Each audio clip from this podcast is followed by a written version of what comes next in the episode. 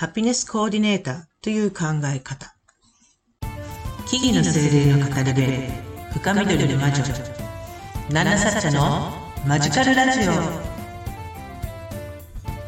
こんにちは。木々の精霊の語り部、深緑の魔女、ナナサッチャです。あなたの日々にマジカルなエッセンスをというわけで、マジカルラジオ、今日も始めていきたいと思います。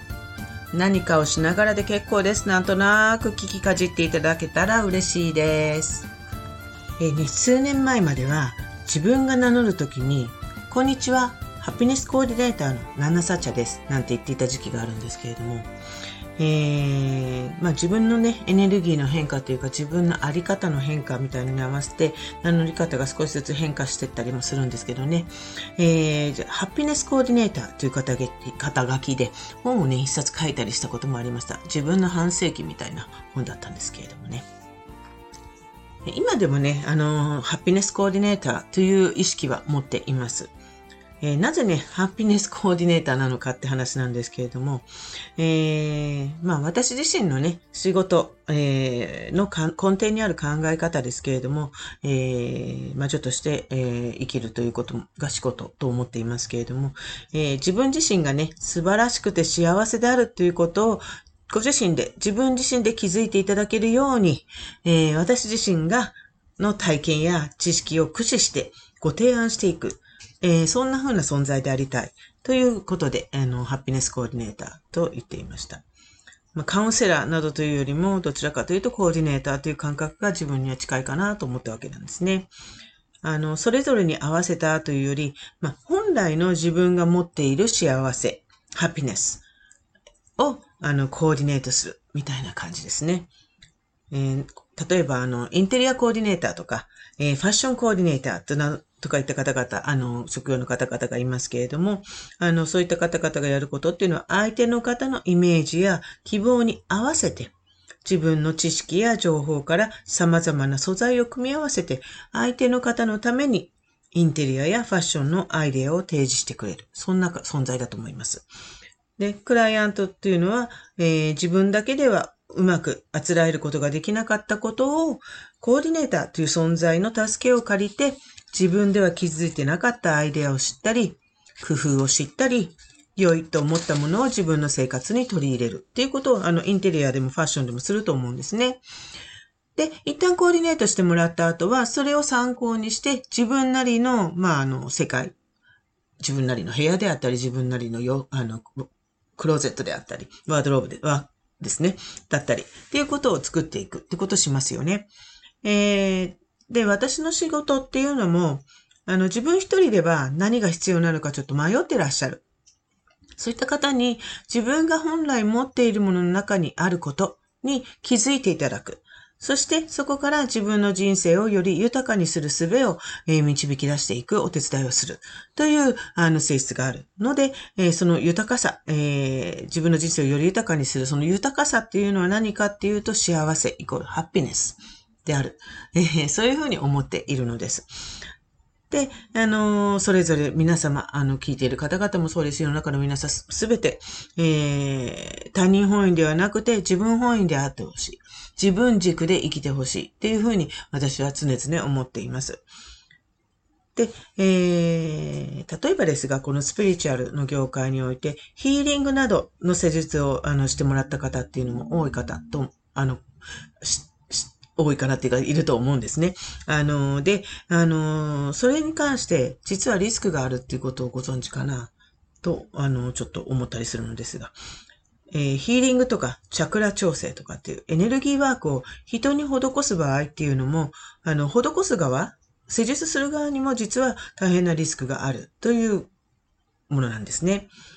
で、それを知らないでいると、必要のないものまで、あの、受け取ってしまったり、自分の期待、あの、受けている側としては自分の期待している効果が現れないって感じることがあります。あるいはエネルギーが停滞してしまったりして、結局そのヒーリングっていう行為自体が無駄になってしまうということもあるんですね。特にこのエネルギーワークって呼ばれているその気を動かすっていうんですかね。そういったものに、あの、施術とかに関しては、その施術を行う方のえー、小根って言い方があるかもしれないけど、小根、あの、根っこのところですね、が顕著に影響する場合があります。あの、純粋にね、純粋に愛に満ちた人っていうが、あの、そういうエネルギーワークを施すのであれば、そのエネルギー、エネルギーは確かに癒す効果っていうのをもたらすと、ものではあるんです。だから自分自身、受ける側の人がですね、自分自身に近い波動のヒーラーさん、癒す人に会うことができれば、より効果を実感できるっていうことももちろんあるんですね。ただ、少しでもですよ、邪念のようなエネルギーがある状態で、その施術を行う人がしてしまうと、その邪念、ネガティブなエネルギーと、施術を受ける方側の本来取り除くべきネガティブなエネルギーっていうのの波長が共鳴しちゃうことがあります。で、効果を発揮できないばかりか、あの、同じ問題を残したり、あるいは増幅してしまったりっていうこともあり得るんですよ。はい。だから私としてはね、闇雲にね、他者からのエネルギーワークの施術を闇雲にですよ、受けるのは、ちょっとあんまりお勧めしないかなってちょっと思っていたりもします。ある意味、危険も伴うことがあると言っても過言ではないかもしれないからです。かもしれないです。けども、はい。でもないくはないと思っています。で、そのようなね、リスクを負ってまで、それなりの料金を支払ってワークを受けるという方より、こととかよりも、自分自身で自分の一番心地よい波動を持って、好きなように調整できるっていう方が、よっぽど、その、波動を調整するとか、エネルギー、気を調整するとか、っていうことには効果があるはずだな、と、私は思っています。他の方からね、他者から施術、施術って言えない、施術を受けた後に、えー、時にね、あの、抱く感情があるかなと思うんですけど、時にね、本当に効いてるのかなといったような不安を感じたりね、あれだけの料金払っているのに何も変わらないじゃないかっていう思いが湧いちゃうことって、往々にしてあったりすると思います。そういった不満ね。あるいは、あの、その受けた時に私は感じられないとか、私は特別じゃないからとか、そんなマイナスな想念が浮かぶようであったら、そういったヒーリングをただ受けても意味がないのではないかなとちょっと思います。結果的にね、マイナスなエネルギーを受け取ってしまったのかなっていうふうに感じてしまいかねませんね、私としてはね。他の方が施術しようと、まあ自分自身が自分自身をエネルギーワークっていう形で施術したとしてもね、働きかけるのは、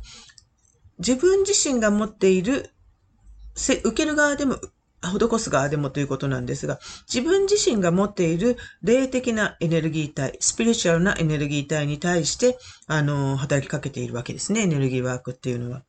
ですから、結局のところ、自分自身の持っている想念っていうものが、自分自身の状態をいかようにも変化させてしまうっていうことが、あのエネルギーワークでは起こるわけです。何回エネルギー調整しても元に戻ってしまうっていうのは自分自身の想念、意識がそこに作用しているからですね。自分自身の状態とか生き方と。そこには誰でもない自分だけが持って、責任持って対処できるということを考えたときに、人にお願いするっていうか、心理ではなくてね、自分の責任のもとに自分が満足いくように癒すことができればいい。そんな風に思いませんかね？私はそう思うんですよ。自分が心地よい状態とか、自分にとってベストの状態っていうのは、結局のところ自分自身しかわからないわけです。で、自分のありたい姿っていうのは、自分の少年、自分の根っこのところがその姿、でなければ到達できない。悟りを開けないっていう感じですかね。そしてそこに到達するためのさじ加減っていうのは、極論も申し上げればですが、自分にしか実はわからないんですね。他者のヒーラーじゃなくて自分自身がわからない。さっきから自分自身が、自分自身が、自分自分自分って えー、連呼してますけれども。あのー、私が自分、私自身が、あのー、セッションとして行うワークあの、エネルギーワークだけではないんですね。私の場合は、あの、カウンセリングワークのようなことをしますけれども、そういった根底に常に心がけているのは、あくまでも癒しを与えることができるのは、その聞き手、クライアントっていう言い方もあれなんですが、まあ、受けてくださってる方ご自身の力であって、あの、施術をしているようでも私が癒しているというのではなくて、ご自身が自分自身の望む方向へ進むように導くことをお手伝いするっていうことを心がけてますね。はい。あの、だからヒーラーとかセラピストっていうことではなくて、私自身が今までね、培ってきた体験や知識を駆使して、えー、その、来てくださっている方、それぞれの中から導き出される言葉やエネルギーをまあ、解きほぐしたり、紡ぎ合わせたりして、えー、紡いだり、つ、つなぎ合わせたりして、えー、紡いだりして、あのー、っていう感じで、時にはいくつかなツツールなどを使いながら必要な方向へ整えていく。そんな感じのセッションを私はしています。答えは常にあなたの中にある。ですね。ただ、自分だけでは、自分一人では東大元暮らしみたいな感じだったりね、ちょっと違った方向を向いちゃってる時があったりとか、あと、なかなか見つけにくい、え、ことが多々あるわけです。また、規制概念っていうものが大きく邪魔をしているっていうこともあるんですね。で、そういったものを少しずつ取り払って、まあ、足元を照らしてあげたり、そこにあるものを見えるように。あるいはそこに到達するための道具を用意してあげたり、道をつけてあげたり、えー、そんなこと、必要なものをコーディネートしてあげるのが私自身の役割であると認識しています。だから私のセッションの終わりには、その方向に進むことが、その受けてくださった方の幸せへと向いていることを確認、お互いに確認というよりも、自分自身、受けた方自身が確認するという形になるセッションになっています。で、またそういった方法を自分で行うことができるような訓練の方法なんかを、あの、お伝えするみたいな形にしています。それが、まあ、あの、そのあり方、やり方っていうのが、ハピネスをコーディネートする感じ。ハピネスコーディネーター、コーディネーターとしてのナンナサッチャのなりわいだと思って、あの、活動もしています。あの、カウンセリングワークに限らず、講座の中とか、そういった中でも、あの、お互いに会話する中で、じゃあ自分はどう思っているのっていうことを、あの、出していただく。そして、ほら、こう言ったでしょ？っていうことを自分自身に認識していただく。みたいな時間を、あの、よく設けるようにしています。それが、まあ、ハッピネスコーディネーターっていう考え方かな、なんて、あの、思っています。えー、本日も聞いていただきありがとうございました。えー、私、ナンナサッチャは、このマジカルラジオ以外にも各種 SNS や YouTube、アメブロなどで発信活動をしたり、あなたの日常にちょっとした魔法をもたらす、えー、各種講座やワークショップ、え今日のハピネスコーディネーターというあの考えに基づいてですね、あの、カウンセリングセラピーなんかも行っています。スピリチュアル系のね、イベントとか、あの、そういったところで、あの、カウンセリング、あの、イベント価格でやっていたりとか、オンラインでもできるようにしてますね。えー、気になる方はぜひ、あの、プロフィールの方からリンク、ホームページなどのリンクをチェックしていただけると嬉しいです。また、あの、イベント情報、スピリチュアル系イベントとか、あの、ハーブティーの販売なんかもしてるんですけど、そんなイベントの出店情報なんかはね、主にインスタグラムで行っています。